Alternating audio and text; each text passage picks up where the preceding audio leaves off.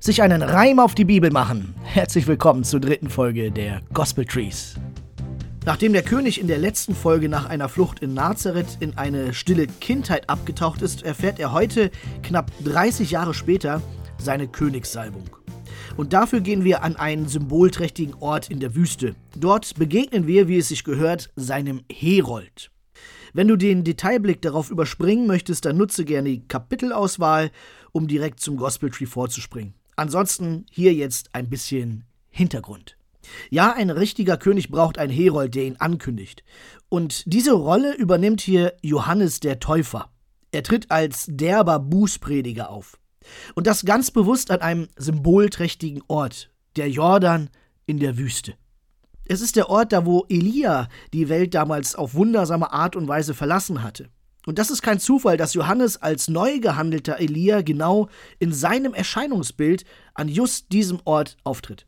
Und schon damals war der Mantel das Symbol der Amtsübergabe, wenn Elisa als Nachfolger den Mantel Elias erhält. Und jetzt trägt Johannes der Täufer diesen Mantel. Und wie damals öffnet sich wieder der Himmel, dieses Mal aber nicht um jemanden aufzunehmen, sondern damit der göttliche Geist den Himmel verlassen kann, um Jesus zu salben. Aber noch aus einem anderen Grund hat dieser Ort symbolische Schwere. Es ist der Ort, wo das Volk Israel einst in das gelobte Land eingezogen ist. So steht's in Josua Kapitel 4. Israel sagt: Hallo, wir sind hier. Aber wir wollen an dieser Stelle ja noch nicht Gospel treen. Der Jordan ist die symbolische Grenze zum Heiligen Land. Die Taufe ist nun ein erneutes Überqueren des Jordans und ja damit eben auch ein neuer Einzug ins gelobte Land. Taufe ist also eine ganz besondere Grenzerfahrung. Die Bekehrung, zu der Johannes aufruft, ist ein einschneidender Neustart. Das heißt, ein neues Reich beginnt hier. Einfach nochmal neu anfangen. Und in diesem Neubeginn stilisiert Matthäus Jesus als den neuen Mose. Im letzten Kapitel nutzte er ja schon Mose-Motive wie den Kindermord und auch Ägypten als Lokalität. Aber auch im Folgenden gibt es einige Anlehnungen. Direkt nach der Taufe zieht Jesus zum Beispiel in die Wüste, so wie einst das Volk Israel, keine 40 Jahre, sondern 40 Tage. Und danach erzählt Matthäus von der Bergpredigt. Nicht ohne Grund findet sie auf einem Berg statt. Es führt gedanklich auf den Berg Sinai, wo Mose von Gott die Gebote erhält. Und nun befindet sich Jesus auf einem Berg, und er schenkt eine tiefe Neuinterpretation der Gebote. Ich aber sage euch, aber da kommen wir noch früh genug hin. Hier führt uns Matthäus mit Hilfe von Johannes über die Schwelle in ein neues Reich. Der erneute Einzug ins gelobte Land, ein Reich, das der neue König regiert. Und dieser neue König, der erhält nun in der Taufe seine Salbung, dass er in dieses Reich des Neustarts vorangehen kann. Also, Zeit für ein Gospel Tree.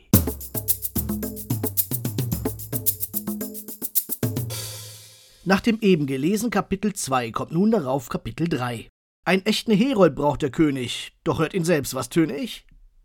Der Vorläufer war Täufer nach seiner Handlung benannt und im Landgut bekannt. Er nicht nur dem Herrn den Weg hier bahnt, er das Volk auch mit Inbrunst warnt. Tut Buße, das Himmelreich ist nah! Johannes dabei sehr interessant aussah. Er schien wie Elia, der Prophet, mit Kamelhaar kommt her und seht.